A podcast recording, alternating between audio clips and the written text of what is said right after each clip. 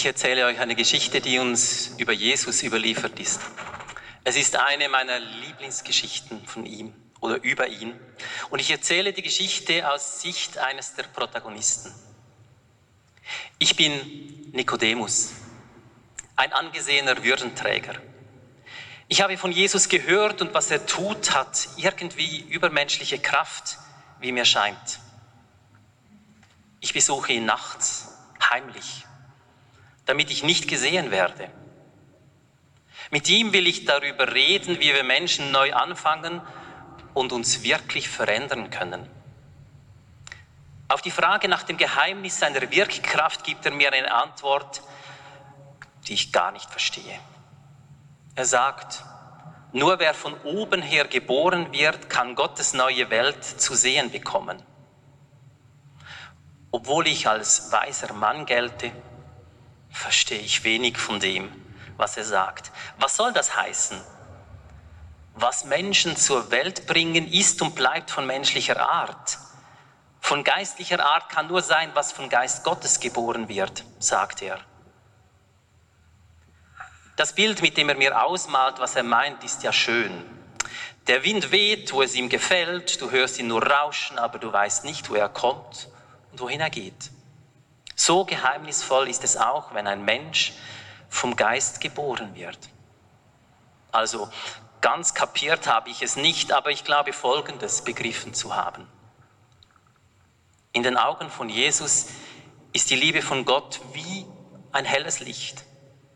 Und wenn wir glauben, dass Gott alles gut machen will, wird unser Herz froh und hell und warm dann wollen wir selber auch, dass die ganze Welt gut wird und hell und warm. Und etwas anderes ahnte ich in dieser Nacht. Da es um Geburt geht, sollten wir Männer vielleicht unsere weiblichen Seiten entdecken, um mehr zu verstehen. Von oben geboren. Von oben geboren werden das heißt vom Geist berührt werden. Von oben geboren werden, das heißt das Licht Gottes zu sehen und zu fühlen. Von oben geboren werden, das können wir nicht selbst aus eigener Kraft. Dafür ist der Weg zu schwer. Doch durch und mit Gott kann es passieren, dass wir uns besser kennenlernen, dass wir uns besser spüren lernen, dass wir immer mehr herausfinden, was Gott für uns gedacht hat, zu welchem Bild sie uns geschaffen hat. Von oben geboren werden heißt wahrer Mensch werden. Wie eine Raupe, die sich satt frisst und deren Haut zu eng wird, bis sie aus ihr herauswächst. So können wir auch, auch wir uns am Geist sättigen bis eine Hautschicht auf und wir aus ihr herausbrechen. Mit jeder Schicht kommen wir uns näher, dem Menschen in uns drin näher und damit auch Gott. Was da passiert, ist nicht einfach willkürlich. Es richtet sich nicht nach unseren Standards. Und doch gibt es keine Regel, wie ich, wie du dich entwickelst, wie du aus der Haut herauswächst. Mensch werden heißt Wind, Licht und Wärme von Gott empfangen, empfangen und weitergeben. Mensch werden heißt die Stimme hören und erhören, Gefühle ernst, ernst nehmen, mich ernst nehmen, mich leben lassen Gott in mir leben lassen. Menschsein, das ist nicht einfach. Es ist nicht immer gern gesehen. So viele um uns herum sind nicht damit einverstanden, was Menschsein für mich bedeutet, für dich bedeutet. Das ist okay. Denn eines, das ist uns gewiss. Gott kennt uns. Gott schickt uns auf den Weg. Gott ist mit uns auf dem Weg und den Umwegen. Immer wieder lässt sie Licht in das Dunkle brechen, das uns umhüllt. Gott ist Leben. Sie will, dass du wächst und lebst. Gott ist Liebe und ihr Ja zu dir ist bedingungslos. Amen.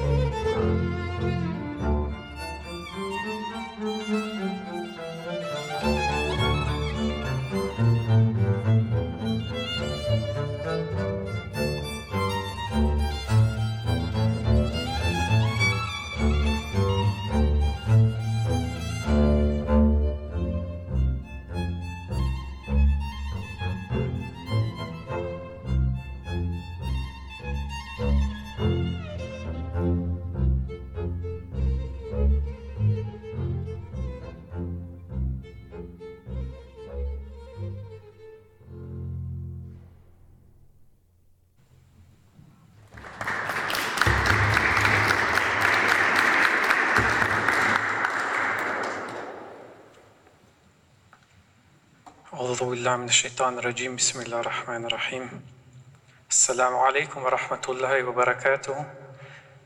Der Friede sei mit euch, die Barmherzigkeit Gottes sowie sein Segen. Im Koran kommt das Wort Arafat einmal vor. Ist ein Name für einen Berg, wo sich Hunderttausende von Menschen treffen während der Pilgerfahrt. Ein symbolträchtiger Ort während einer Zeit, in der wir in einer seelischen Auseinandersetzung sind, die sogenannte Hajj. Austausch üben, Rituale pflegen und das über Kulturen hinweg. In einer kurzen Zeit dem anderen begegnen können. Und nicht von ungefähr kommt der Name Arafat, denn die Wurzel auf Arabisch und das Verb Arafa bedeutet kennen. Erkennen, jemanden sehen. So wie es auch in 49.13 im Koran verwendet wird, dass wir alle erschaffen wurden, damit wir uns gegenseitig erkennen und kennenlernen mögen. Unabhängig von Stamm, unabhängig von Kultur oder Geschlecht. Die Begegnung mit Menschen soll also ein Ort des friedfertigen Kennenlernens sein. Und natürlich nicht nur während der Pilgerfahrt. Das ist eine Übung für das Leben. In der Zurückgeschiedenheit, Zurückgezogenheit lernen, sich selbst zu erkennen, damit wir uns gegenseitig in Friede und Güte von Angesicht zu Angesicht die Möglichkeiten und Verschiedenheiten des Lebens zeigen und feiern können, damit wir uns zu erkennen geben, damit wir uns kennenlernen. Wer andere erkennen möchte, der muss zuerst bei sich selbst beginnen, mit sich selbst konfrontieren, was eine sehr schwierige Aufgabe ist, den inneren Frieden finden. In der Mystik wird auch davon gesprochen, sich selbst zu erziehen, das Innere zu erziehen. eine selbstkritische Seele zu entwickeln, Nafs al-Lawama, aber auch einen gnadenvollen Weg zu beschreiten. Wer sich, also sein Selbst, seine Seele wahrhaftig kennt, der fürchtet sich nicht mehr vor irgendwelchen anderen, sondern freut sich auf die Begegnung. Denn er versteht oder sie versteht, wir sind alle aus einer einzigen Seele. Wir sind alle verbunden, so wie es auch im Koran heißt, dass er uns aus einer einzigen Seele erschuf. Diese Furcht, die sich im Verborgenen, auch im Herzen, ohne dass wir es aussprechen müssen, durch Hochmut den anderen gegenüber zeigen kann, im Verhalten, im Blick, im Sein, das ist ein zu vermeidender Irrweg. Ein Irrweg, von dem wir uns sehr einfach trennen können, indem wir uns von Ideologien befreien, von Eitelkeiten, unterschwelligen Machtansprüchen, Illusionen über sich selbst zunächst. Anhaftungen in Weltbildern oder in Selbstbildern. In der Mystik ist davon die Rede, die Triebseele abzutöten. Die Triebseele, die das Schlechte möchte, die Macht möchte und nicht das Befreiende sucht. Was meine Seele einschränkt, einengt und die Herzen verschließt und somit von Gott entfernt, das ist abzulegen. Vielmehr ist die seelische Würde eines Menschen zu pflegen. Vielmehr bin ich verpflichtet, meine seelische Würde zu pflegen. Denn wenn ich meine Würde pflege, pflege ich die der anderen auch. In der Verbundenheit unserer Seelen. Was bedeutet jetzt die spirituelle Würde zu pflegen? In Verständnis begegnen, nicht in Trennung. Jemanden als Freund erkennen, auch wenn er fremd ist. Mit jemandem herzlich zu verbinden, auch wenn er 180 Grad anderer Meinung ist. Natürlich helfen Rituale, aber für mich viel wichtiger sind Worte wie Güte, respektvolles Kommunizieren, Gerechtigkeit, Freundlichkeit. Sie werden immer und immer wieder im Koran erwähnt. Es gibt zahlreiche Verse, die ich hier zitieren könnte, die diese für Gott ergebene, immens wichtigen Eigenschaften betonen. Im Koran wird von uns verlangt, dass wir selbst tyrannischen Personen gegenüber milde, sanftmütige Worte verwenden sollen. Wo verwende ich nicht sanftmütige Worte meinen Freunden gegenüber? Auch unser Prophet wird als Vorbild erwähnt in den folgenden Worten aus Sura 3, Kapitel 3, Vers 159.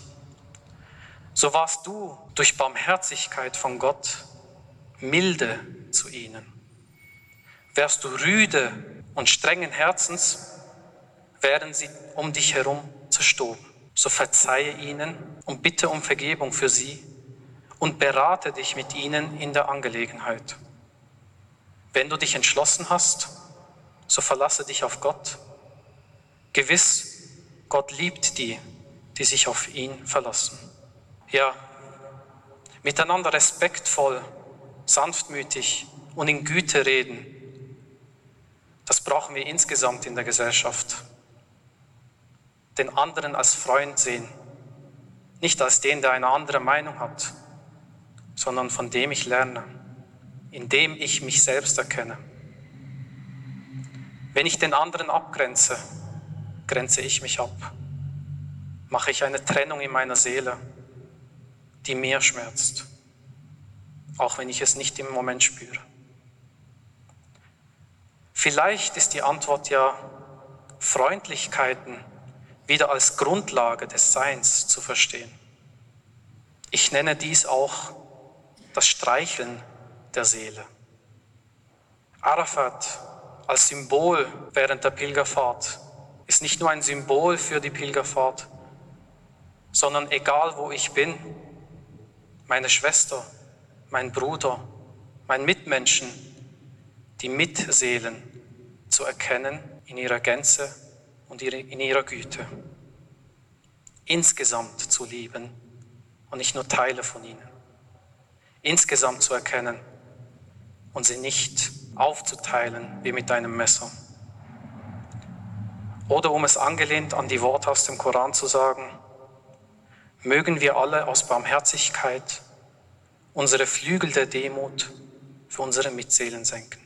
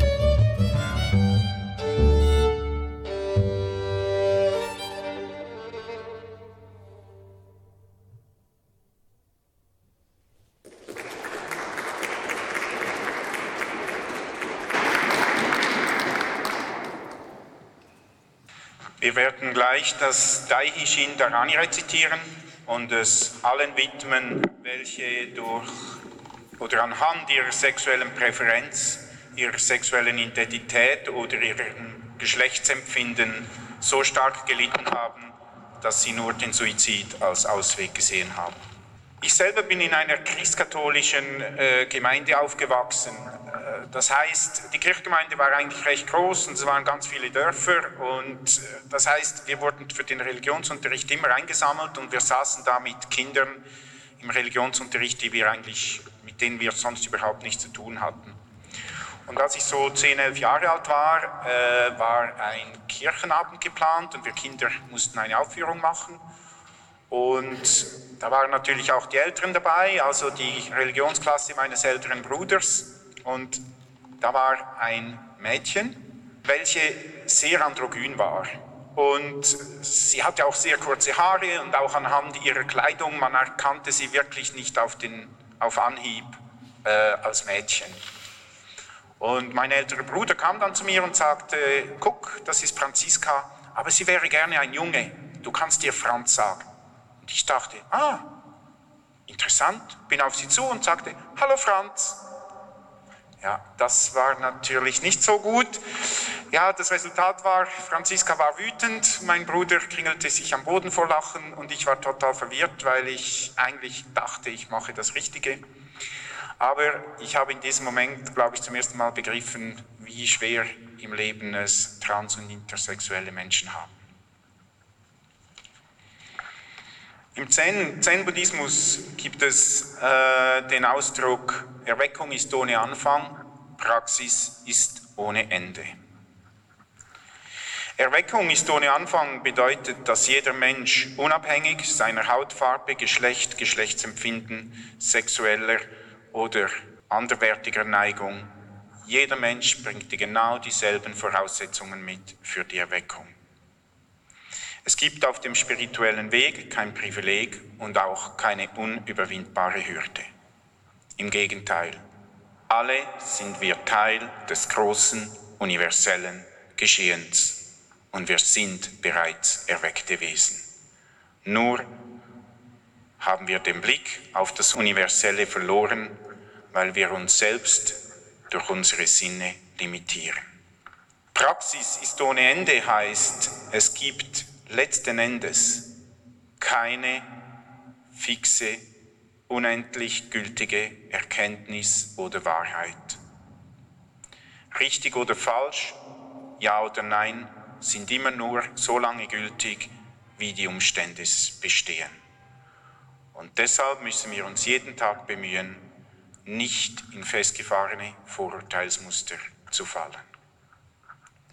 Erweckung ist ohne Anfang, Praxis ohne Ende, bedeutet also auch, jeden Tag mit einem frischen, ja, kindlich naiven Geist den anderen gegenübertreten, aber dann mit Weisheit reagieren, nicht wie ich, als ich ein Kind war.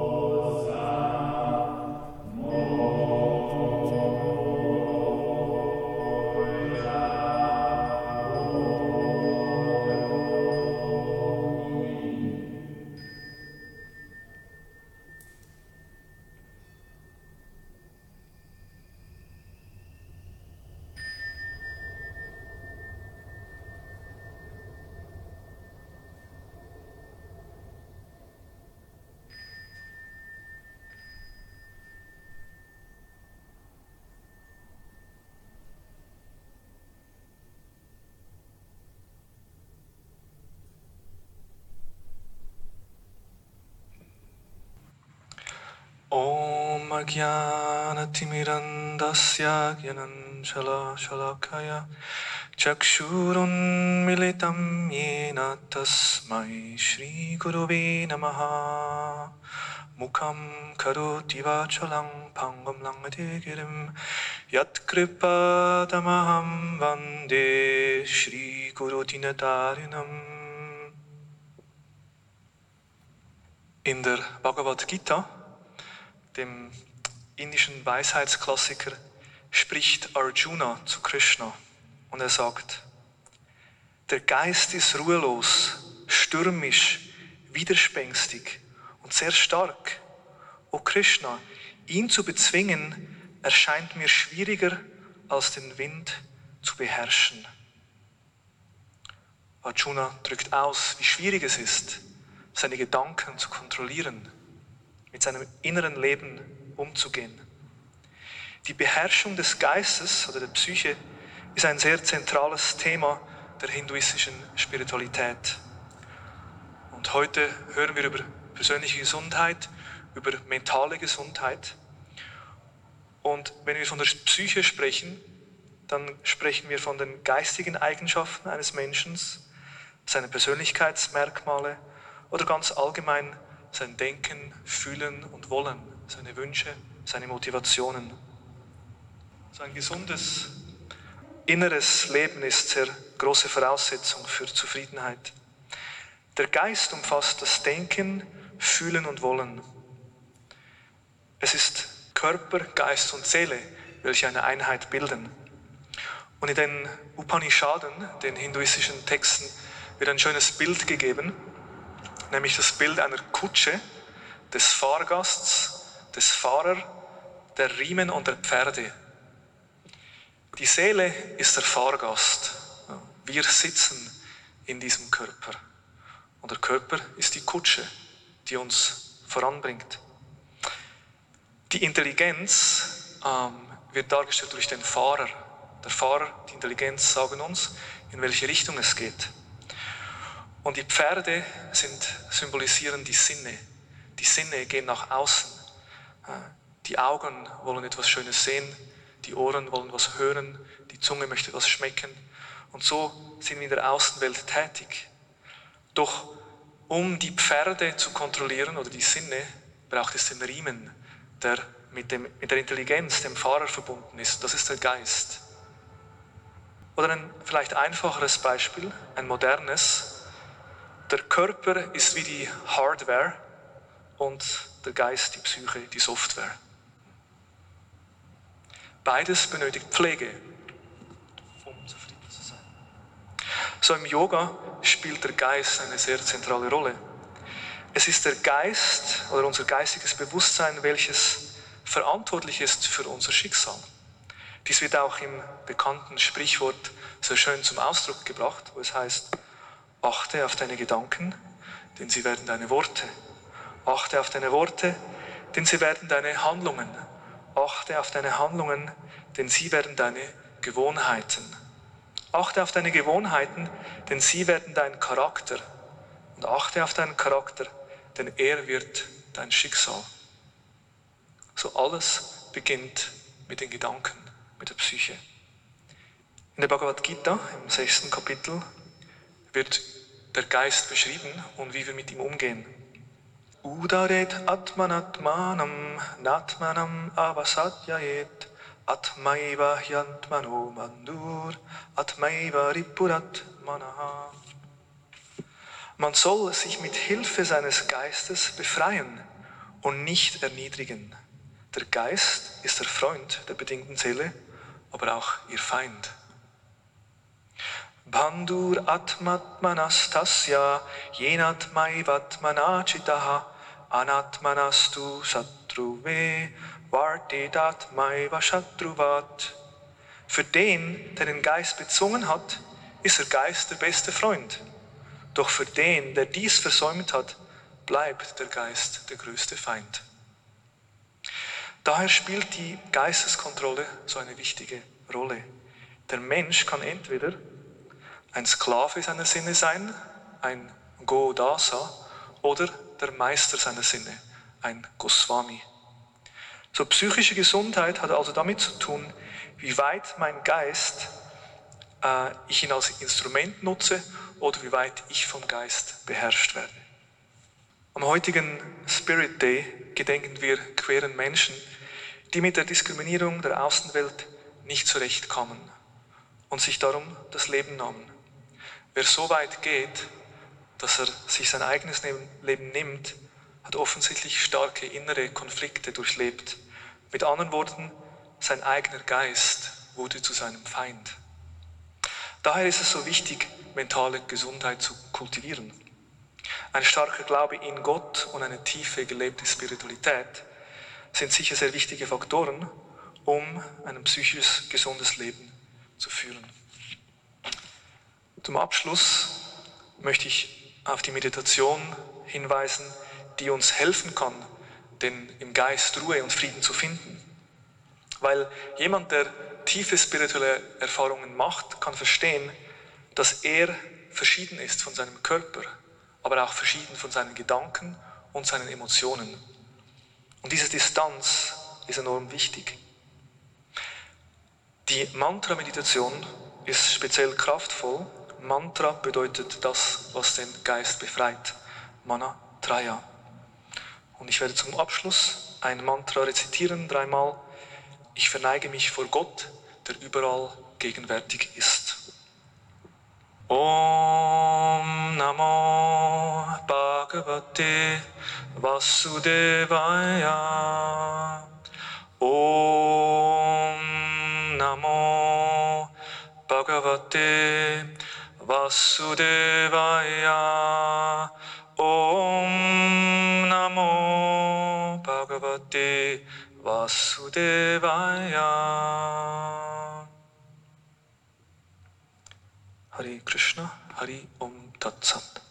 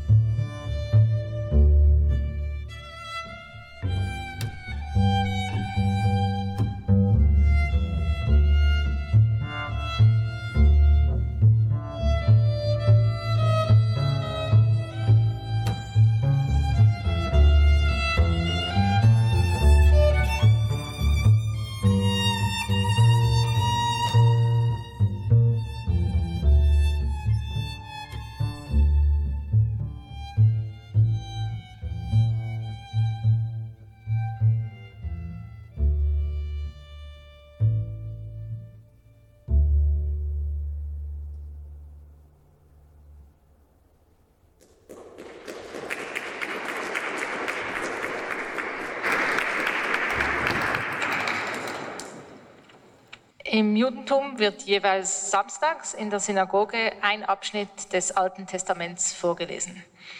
Beginnend mit der Schöpfungsgeschichte am Anfang des jüdischen Jahres wird so im Verlauf des Jahres in wöchentlichen Portionen die ganze Torah gelesen. Vor zwei Wochen lasen wir den Abschnitt über die Geschichte Noahs, die sicher viele von Ihnen kennen. Der Abschnitt beginnt, als Gott beschließt, die Menschheit mit einer Flut zu vernichten. Auf Gottes Befehl baut der gerechte Noah eine Arche, in der Noah, seine Familie und ausgewählte Tiere die Flut überleben. Warum erwähne ich ausgerechnet diesen Abschnitt hier? Es ist nämlich in der Geschichte der Arche Noah, wo zum ersten Mal im ersten Buch der Torah ein Regenbogen vorkommt. Das Symbol, das inzwischen für die LGBTQI-Community und für ihre Rechte steht. Wie interpretieren wir also diesen ersten Regenbogen im ersten Buch Mose? Und welche Lehren lassen sich daraus ziehen? Am Ende der Geschichte der großen Flut erklärt Gott, dass der Regenbogen ein Zeichen des Bundes zwischen Gott und der ganzen Welt sei. Dass Gott die Welt nie wieder mit einer katastrophalen Flut zerstören wird. Gott sagt, wenn ich Wolken über die Erde bringe und der Regenbogen in der Wolke erscheint, werde ich mich an meinen Bund erinnern, der zwischen mir und euch allen und jedem Lebewesen besteht. Und es wird nie wieder eine Flut geben, die alles vernichtet. Et kashtina tati be'anan v'haita leot brit beni ve'bein haaretz. Ich setze meinen Regenbogen in die Wolke und er wird ein Zeichen des Bundes zwischen mir und der Erde sein. In der Tora wird der Regenbogen also zum Zeichen der Versöhnung zwischen Gott und den Menschen, und zwar allen Menschen und allen Lebewesen. Die Weisen des Talmuds haben viele Segenssprüche geschrieben, die für die verschiedenen Wunder der Natur rezitiert werden. Und wegen dieser Bedeutung des Regenbogens, die ich eben erwähnt habe, ist darunter auch eines, das man ausspricht, wann immer man einen Regenbogen sieht. ברוך אתה אדוני אלוהינו מלך העולם, זוכר הברית ונאמן בבריתו וקיים במאמרו. Gesegnet seist du, ewiger unser Gott, Herrscher der Welt, der sich an den Bund erinnert, dem Bund treu ist und das göttliche Versprechen hält. Die Tatsache, dass dieses Versprechen Gottes, in einen Bund mit allen Menschen zu treten, dasselbe Symbol trägt wie die Bewegung für die Rechte von LGBTQI-Menschen, steht für mich symbolisch auch dafür, dass es auch unsere Aufgabe ist, alle Menschen in unserer Gemeinschaft willkommen zu heißen, alle einzuschließen und alle Farben des Regenbogens zu zelebrieren. Es steht für einen Gott, der ein Bündnis eingeht mit allen Menschen ohne Vorurteile und ohne Ausgrenzung. Von Franz von Assisi ist uns folgender Satz überliefert. Wenn ihr mit dem Mund den Frieden verkündet, so versichert euch, ob ihr ihn auch, ja noch mehr in eurem Herzen habt. Denn wir sind berufen, Wunden zu heilen. Wir wollen nun in einem Moment der Besinnung unsere Achtsamkeit auf unser Inneres richten.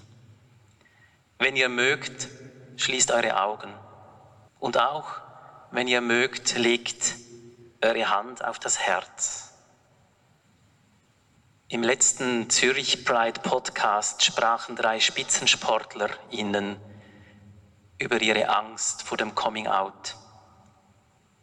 Zudem erzählte der Basketballer Marco Lehmann darüber, dass er nach dem Coming Out den Druck verspüre, noch besser zu sein. Wann ist das endlich vorbei? Dass wir uns äußerem oder internalisiertem Erwartungsdruck anpassen? Vielleicht gehen deine Gedanken und Erinnerungen zu den inneren Kämpfen, zu den Verbiegungen, die du selber erfahren hast, weil du bist, wie du nun mal bist. Gehe in der Stille deren Spuren nach.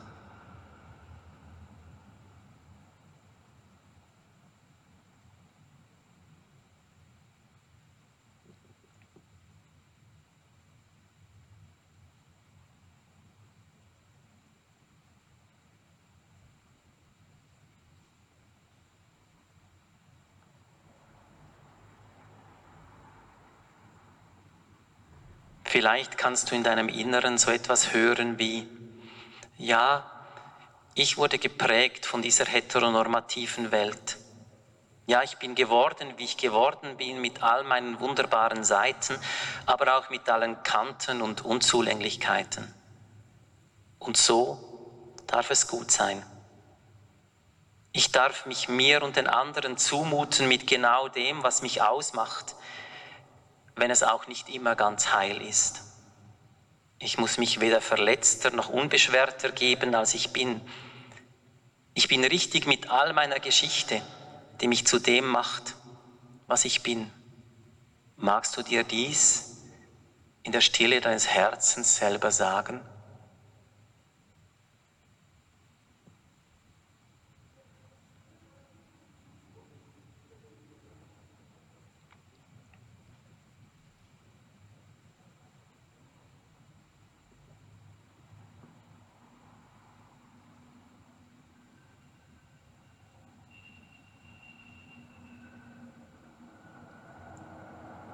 Vielleicht gehen deine Gedanken und Erinnerungen auch zu Menschen, die zu viel gelitten haben, die zerbrochen sind oder nicht mehr unter uns sind. Nenne in der Stille deines Herzens ihre Namen und spüre in deinem Herzen und in deinen Händen die Wärme, die du diesen Menschen schicken kannst.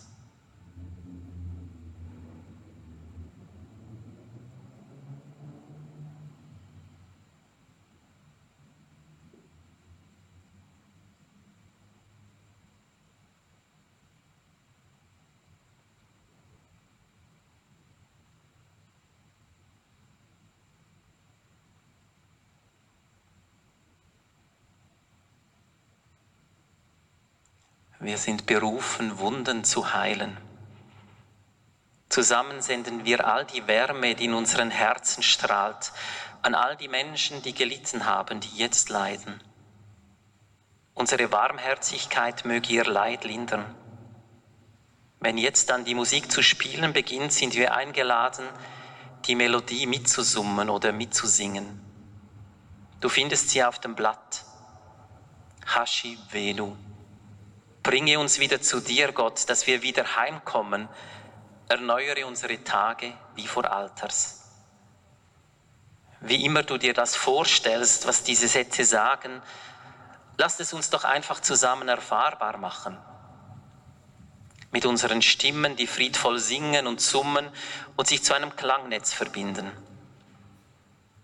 Wenn du magst, komm nach vorne und zünde eine Kerze an für einen Menschen, den du gedenken willst, für einen Menschen, den du ermutigen willst oder für dich selbst, damit du mehr und mehr dein eigenes Leben stimmig leben kannst. Hashi Venu.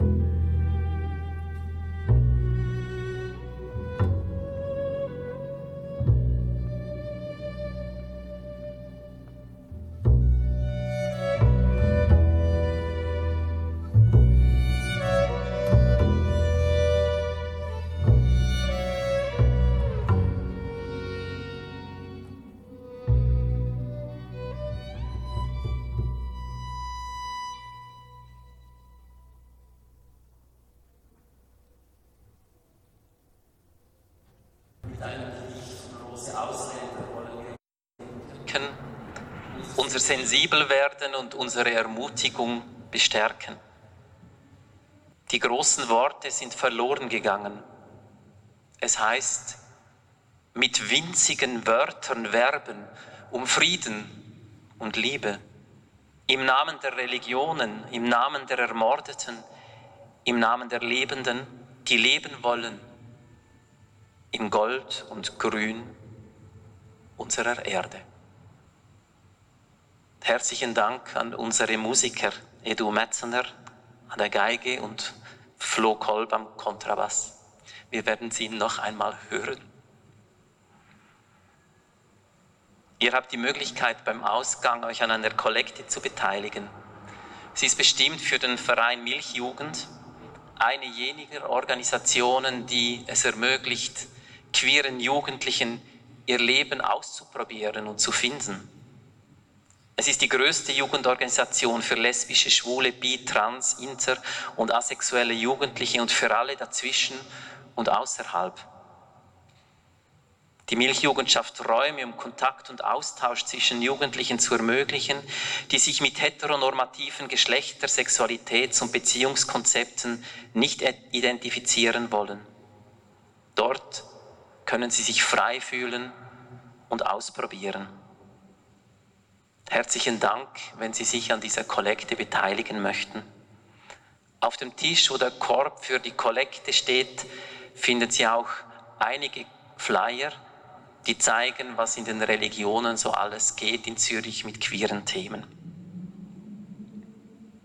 Wir möchten euch auch herzlich einladen zu Tee und Gebäcken draußen unter dem gedeckten Vorplatz.